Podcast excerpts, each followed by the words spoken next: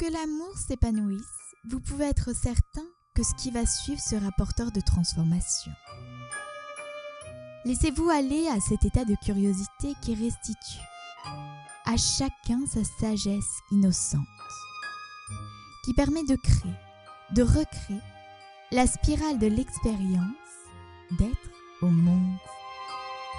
Gratitude pour votre présence et votre patience en vue de découvrir la suite de cette richesse diffusée par mon invité au cours du prochain épisode.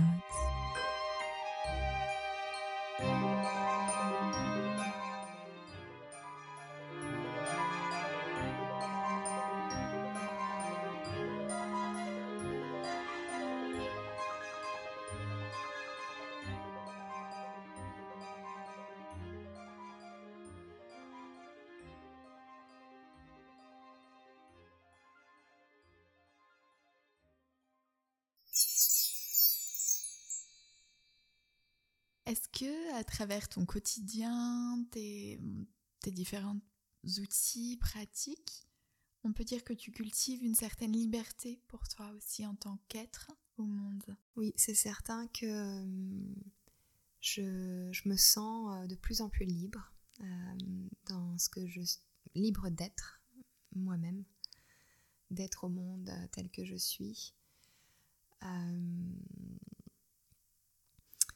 je, sens que j'ai été structurée par une discipline euh, forte qui, euh, qui, euh, qui, pour le coup, ne donnait pas forcément cette liberté au départ, mais j'ai beaucoup de gratitude pour ça parce que ça, c'était vraiment nécessaire. C'était une, construction, un cadeau énorme, une bénédiction immense parce qu'aujourd'hui tout est fondé là-dessus en fait. Notamment, c'est grâce à ça que j'ai pu écarter aussi toutes sortes de choses qui étaient toxiques pour moi, qui étaient, qui étaient néfastes pour moi. Donc cette discipline, elle est, elle est magnifique pour ça. Mais une fois que, que ton être a intégré, euh, je sais pas, par exemple, si on prend la pratique de la méditation, euh, imagine, voilà, je médite tous les jours, voilà, ça s'est intégré dans mon quotidien. Et au bout d'un moment, ma vie est imprégnée de cette méditation. Euh, eh bien, et eh bien petit à petit, ça va être peut-être moins... Euh, ça sera moins grave si je rate ma pratique de méditation du matin parce que, parce que j'en suis imprégnée, parce que c'est toute ma conscience qui, s'est transmutée en fait petit à petit dans cette méditation. Donc je, je me suis transformée et ma vie peut-être est devenue méditation. Alors je ne dis pas qu'elle est méditation à chaque instant, je m'énerve aussi. Je suis traversée par plein de choses naturelles et, humaines euh, comme tout le monde, mais euh, mais il y a toujours cette conscience, tu vois, cette, euh, ce témoin qui regarde euh, tout ça. Et aujourd'hui, j'ai de plus en plus, sur ce fond en fait de, conscience finalement qui s'est éveillé, eh bien, j'ai, je goûte la, le plaisir et, et la liberté d'aller vers des, vers d'autres outils dont je suis curieuse comme euh, justement comme explorer plus loin la danse, euh, la danse libre. Euh, cette année, j'ai commencé un cercle de gardiennes, donc dans le Conseil des 13 lunes, en fait, c'est voilà, on travaille avec, donc c'est clairement un enseignement chamanique, et on travaille avec l'énergie d'une gardienne chaque mois, à chaque nouvelle lune.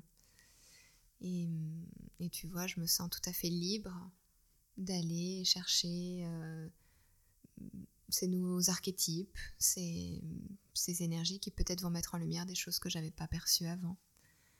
Et c'est que le début. Alors du coup, ça fait résonner deux questions en moi. Quel rapport justement avec ces archétypes, avec euh, ces déesses, ces divinités tu entretiens? Et à côté aussi, quelle est ta relation que tu as avec la nature en elle-même, donc la terre-mère? Merci pour ces questions. Euh, qui sont, euh, qui sont très à l'ordre du jour pour moi euh, aujourd'hui. Euh, je, je, me relierai en premier à la, à la déesse Durga, qui, qui a été peut-être le premier contact avec la, la mère divine pour moi quand je suis donc ça c'était aussi au sein de l'ashram hein. tu as un festival en fait en septembre octobre qui s'appelle Navaratri, qui est donc Navaratri, ça veut dire les neuf nuits. Et donc c'est neuf jours et neuf nuits de consécration, de célébration de la déesse Durga, de la mère divine, et avec ses neuf visages différents. Euh, et c'est très intense, donc tous les jours on lit un, livre de 700 mantras qui s'appelle Durga Saptashati. La récitation dure deux heures et demie, euh, donc on est complètement baigné et perdu dans cet océan de mantras qui raconte les combats de la déesse euh, pendant, contre les démons, contre toutes sortes de démons. Donc c'est des récits épiques, guerriers, et qui, qui, te, qui, qui génère une puissance vibratoire que tu perçois avec toi. Et ça, c'était la, la, première mise en présence de, de, cette déesse pour moi. Très très fort. Les, premiers, les premières fois que j'ai vécu ces festivals, c'était incroyable. Euh, vraiment palpable cette énergie de la, de la, mère divine. Et puis des cérémonies du feu aussi, euh, dédiées à la déesse, tous les jours, euh, neuf, neuf fois. Et puis beaucoup de chants le matin et le soir, et de, la danse aussi, chant et danse le soir. Avec les, femmes aussi du, des alentours, des villageoises, des népalaises, voilà, tout un, joyeux monde. Donc euh, ça, c'était les premiers contacts avec cette mère divine dont j'ai senti la force et l'amour à la fois, grande puissance et, grand amour, et en même temps force vraiment, euh, une énergie guerrière aussi qui était là. Euh, et puis après, petit à petit, voilà, je me suis rendu compte que toutes ces autres déesses du panthéon indien euh, étaient des aspects de cette grande énergie primordiale de la mère divine. donc après, je peux, ce que je peux dire et ressentir aussi, c'est que quand je chante les mantras à la mère divine ou à d'autres divinités, d'ailleurs ça ne se limite pas à la mère divine, c'est vrai pour Krishna, pour Shiva, pour, d'autres euh, divinités. Je... C'est comme s'il y avait un, canal qui s'est ouvert, quelque chose qui s'est, je sais pas, peut-être nettoyé à l'intérieur à force de chanter, chanter, chanter, chanter. Et, et donc je, me sens euh, portée, euh, traversée par, par une énergie je veux pas la réduire non plus, tu vois, euh, y mettre des mots euh, sur ce processus. Je, je, voilà, je peux juste dire ce que je ressens. Donc, euh, c'est ça. après, il y a certains mantras qui sont plus liés à, l'aspect féroce de, Durga, comme Kali, tu vois, la mère, la mère sombre, la mère divine et son, son côté vraiment féroce. C'est vrai que quand on fait appel à cet archétype, enfin on peut avoir envie de faire appel à cet archétype quand vraiment on a besoin d'une euh, force puissante de, nettoyage. le karcher divin. Euh, voilà, mais après, euh, tu vois, je peux dire aussi que j'ai senti aussi, en tout cas en rapport avec les déesses, des énergies archétypales, d'autres visages et d'autres traditions. Par exemple, euh, mes parents sont du sud de la France et euh, il y a une grotte euh, pas très loin de, de, Cassis, là où ils habitent, qui est sur la Sainte-Baume. Et donc c'est la grotte, on dit que c'est la grotte de Marie-Madeleine où elle aurait terminé sa vie. Enfin, il y a beaucoup de différentes hypothèses sur la fin de la vie de Marie-Madeleine, mais une hypothèse dit qu'elle aurait quitté les terres de la Palestine elle serait arrivée au Sainte-Marie de la Mer en bateau, d'ailleurs Sainte Marie de la Mer avec la Vierge Marie et avec une autre Marie, je pense, je ne sais plus laquelle. Euh, mais en tout cas, elle, elle aurait marché en fait jusqu'à, donc c'est près de Saint-Maximin, et elle se serait établie là-bas. Et elle aurait vécu en ermite euh, dans, des extases les, les 13 dernières années de sa vie, je crois. Et effectivement, en, en allant dans cette grotte, j'ai vraiment pu sentir beaucoup de de, paix, de profondeur, de douceur en même temps, une énergie beaucoup plus joyeuse aussi, euh, Marie-Madeleine, quelque chose de, de, très libre justement, de, très, euh, de très joyeux, de très joueur, euh, et de très profond aussi, cette dévotion. Et, et voilà, et plus récemment, là tu vois, j'ai emménagé en Bretagne depuis un an et demi. Et, pour l'ancrage, c'est fabuleux.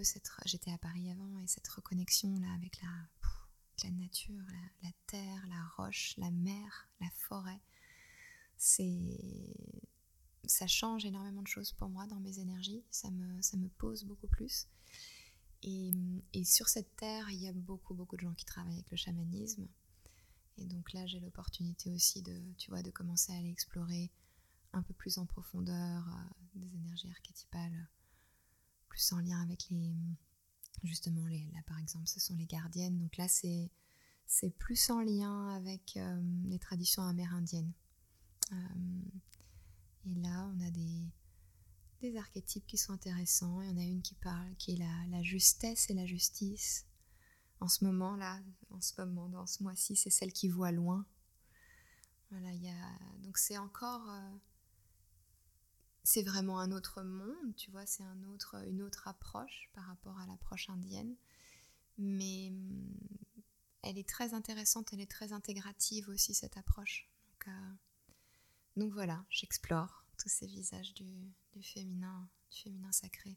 Je te remercie pour tout ce cheminement qui a donné naissance à la femme que tu es aujourd'hui et que tu peux euh, diffuser, déployer de par cet oral, de par ces vibrations de la voix, mais c'est déjà un beau parcours qui nous inspire. J'aimerais terminer avec une dernière question.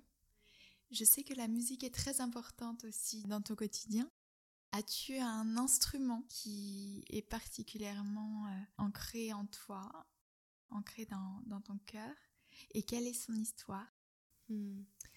Alors, bien sûr, j'en ai un qui va venir tout de suite, hein, qui vient immédiatement. Mais après, j'en ai quand même deux autres aussi qui sont juste derrière. Allez, vas-y. Allez. Mais le voilà, le trio. le premier, oui, c'est l'harmonium. Euh, parce que comme je te disais, ben, j'étais pianiste quand j'étais petite fille, euh, enfin jusqu'à jusqu'à l'adolescence. Euh, et très naturellement, quand je suis partie en Inde, cet instrument était présent. Il était présent à l'ashram. Il y avait un, monsieur assez âgé qui jouait, mais très très bien, qui était un, grand chanteur. C'était magnifique tout ce qu'il faisait. Et, donc, bien sûr, j'étais fascinée par cet harmonium et, par ses vocalises et tout ce qu'il faisait. Et donc, j'ai naturellement, je crois que c'est à mon deuxième voyage, j'ai tenu absolument à aller euh, acheter un harmonium euh, à New Delhi euh, à mon retour avant de prendre l'avion et, je suis repartie avec un harmonium. Et, c'est vraiment, ça a été la base de tout mon travail vocal par la suite. Et, c'était naturel et facile parce que le piano était déjà là. Donc vraiment, ça ça m'a accompagnée avec beaucoup de facilité et je trouve qu'il a une il y a quelque chose qui porte vraiment au niveau de la voix parce que c'est c'est comme des nappes, tu vois, c'est vraiment quelque chose de très euh, très posé et donc tu peux vraiment jouer avec. Euh, la voix peut vraiment se poser et il stabilise énormément et, il porte et il ouvre. Donc euh, donc ça a vraiment été mon, fidèle compagnon. tu vois, dès lors que j'ai commencé à chanter les mantras, et d'ailleurs quand j'ai commencé à enseigner l'yin yoga dans les différents studios parisiens, j'ai demandé à toutes les directrices de studio d'acheter un harmonium en fait. Parce qu'à l'époque, il n'y avait pas encore tellement de sons. Il y a, a 4-5 ans, c'était vraiment le début, tu vois, 2016, 2017. Mais elles étaient contentes aussi d'investir là-dedans parce qu'elles se sont dit, voilà, pour leur studio, ça, ça leur fera cette base-là. Et, et, donc voilà, donc cet harmonium, il, il, était toujours avec moi dans mes cours aussi, finalement. En deuxième euh, en deuxième lieu, il y a le tambour chamanique qui est, euh, qui est arrivé quand j'ai fait ma formation de sonothérapeute. Je suis formée en Suisse, à l'Académie suisse de sonothérapie, et, et la personne vendait aussi euh, les bols et plein d'instruments de musique. Donc là, j'ai acheté des bols tibétains, bols en cristal. J'avais pas du tout réfléchi comment les, les ramener de Suisse à Paris. Je suis partie avec une valise, je ne savais plus comment faire mais c'était, magique. Bien sûr, j'ai trouvé des solutions. Donc le tambour chamanique a été... Euh, m'a beaucoup accompagnée aussi et notamment m'a beaucoup aidé à me relier à l'ancrage et, au rythme, on va dire, comme les battements du cœur de la terre. En fait, ça m'a vraiment relié à cette douceur, la connexion à la terre, terre-mère. Donc, donc, il continue à m'accompagner. C'est, je l'aime beaucoup pour sa simplicité et, je découvre là, par des lectures, qu'en fait, c'est un des, instruments rituels les plus anciens. Il était utilisé euh, par des prêtresses euh, euh, quand il y avait les, cultes à la grande déesse. je crois même de, depuis le paléolithique. Enfin, c'est, très très ancien. On le retrouve sur des peintures rupestres, etc. Donc, euh, donc voilà, ça c'est mon enquête personnelle, mais ça me fascine. C'est important de le dire, je pense, parce que de voir que justement euh, cet instrument traverse le temps et que aujourd'hui on en voit un peu plus aussi des instruments, des tambours chamaniques. On revient à cette notion du sacré, on revient à cette notion euh, des chamans. Il y a beaucoup d'ouvrages qui paraissent dans les librairies sur ces notions. Donc remettre aussi du sens de d'où ça vient, comment on les utilise, comment on ressent éventuellement ces sons. C'était très, c'était très, c'était vraiment très ancien et à l'époque, euh, donc on était plus dans des sociétés matriarcales et en fait c'était les, intermédiaires euh, entre le les humains et le divin, c'était essentiellement des femmes en fait, c'était essentiellement des femmes. Et, euh, et, on retrouve apparemment sur beaucoup de fresques ces ces tambours, euh, ces, peintures de tambours, euh, avec différentes interprétations, mais, euh, mais en tout cas le, côté vibratoire et la simplicité aussi du tambour. Ceci dit, il paraît que certaines étaient vraiment des, virtuoses de, la rythmique en fait. Donc voilà, ça c'était une curiosité de ma part d'aller d'aller voir aussi pourquoi ça, ça me touche autant et pourquoi ça nous touche autant. Donc le tambour est bien présent et le dernier instrument qui est plus récent pour moi, c'est le tempura, qui est un instrument à quatre cordes. Là, pour le coup, on retourne en Inde et qui sert vraiment de, on pourrait dire, de bourdon, donc de fond, euh, de nappe comme toile de fond en fait, qui est un peu la base de toute la musique euh, classique indienne. Donc là, après, tu vas avoir les percussions qui vont ornementer et les voix qui vont partir avec vraiment beaucoup de variations. Mais le tempura, lui, il a un jeu complètement monocorde, toujours le même jeu.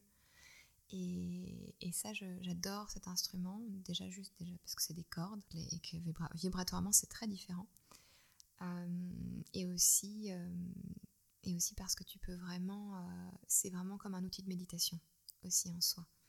C'est vraiment là, si tu rentres dans une musique qui te fait rentrer dans une, une absorption profonde en toi-même.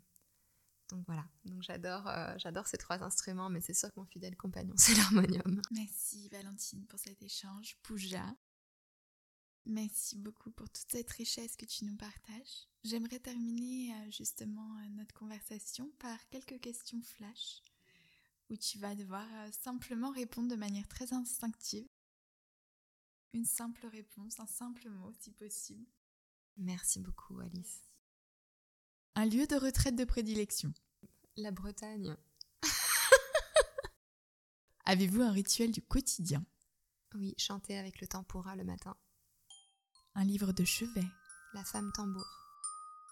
As-tu un conseil, une phrase qui t'anime? Just be. Si tu étais une divinité? Sarasvati. Et enfin, pour toi, qu'est-ce que c'est être monde? Être vivante, être soi, être entière. Attitude. Merci pour cette lumière que tu diffuses, pour cette sagesse aussi qui se dévoile à travers la femme que tu représentes, car euh, j'ai pu avoir la chance de pratiquer à tes côtés à, de nombreuses reprises et ressentir surtout, ressentir ce qui se partage en fait auprès, auprès de ta personne et de, ton cheminement. Donc merci profondément.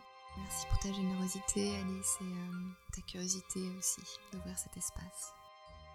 Mes chers auditeurs, j'espère que ce moment a été aussi beau pour vous. Et puis on se retrouve très bientôt.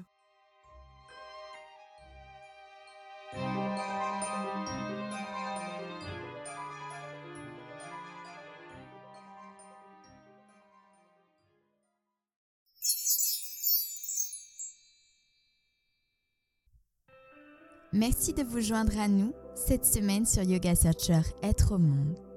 Si vous ressentez un brin de fraîcheur et de joie dans cette émission, déposez une appréciation gratifiante. Car Yoga Searcher Être au monde, c'est une douce et secrète partition qui se compose. C'est une symphonie qui s'écrit, qui s'écoute et se partage. Grâce à votre soutien. Au plaisir de vous retrouver sous 15 jours pour notre prochain épisode.